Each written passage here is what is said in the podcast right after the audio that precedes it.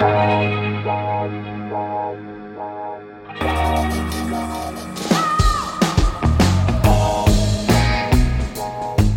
à lire, un podcast de Bernard Poirette.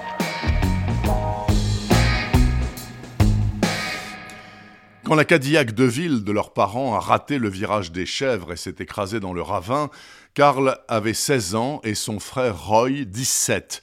Oncle Bernard a assuré l'intérim de leur éducation jusqu'à leur majorité, et puis Roy a repris la gérance de la station-service et Karl a filé vivre sa vie au Canada. Des années plus tard, il est de retour dans son bled paumé du nord de la Norvège et il n'est pas seul.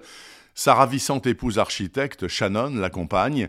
C'est une fille de la Barbade, mais qui a fait l'effort d'apprendre le norvégien, car le couple compte bien rester. Pour faire quoi? Des affaires. Plus précisément, dans l'immobilier, construire un hôtel spa de luxe en altitude avec la participation financière de tout le village.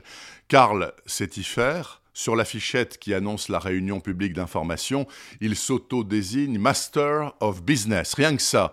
Les pecnos du coin, il les connaît bien et il est sûr de les mettre dans sa poche. Ça inclut Roy, le frère adoré, toujours là pour le défendre quand ils étaient petits, le défendre contre les méchants en tout genre, dans la famille et au dehors.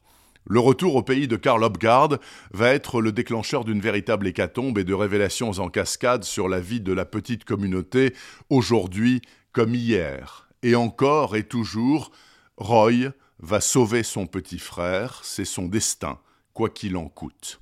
De toute évidence, ce polar-là est à part dans l'œuvre du grand Joe Nesbo, son inspecteur fétiche, Harry Hall, n'apparaît pas, et quand on attaque la lecture, on se demande comment l'auteur va parvenir à tenir pareille histoire sur 600 pages.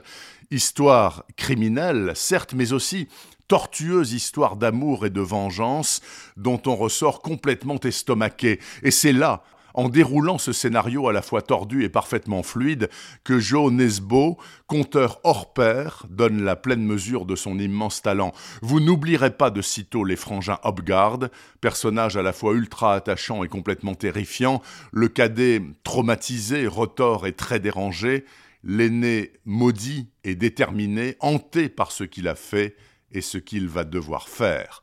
Voilà, j'ai adoré, ça s'appelle Leur domaine. C'est signé Joe Nesbo. C'est paru cet été dans la série noire chez Gallimard. Retrouvez le podcast C'est à lire avec Bernard Poirette sur toutes les plateformes de téléchargement. Et rendez-vous sur le site bernardpoirette.fr pour vous abonner à la newsletter et être informé dès qu'un nouvel épisode est publié. Suivez toute l'actualité du podcast C'est à lire sur les pages Facebook et Twitter de Bernard Poirette.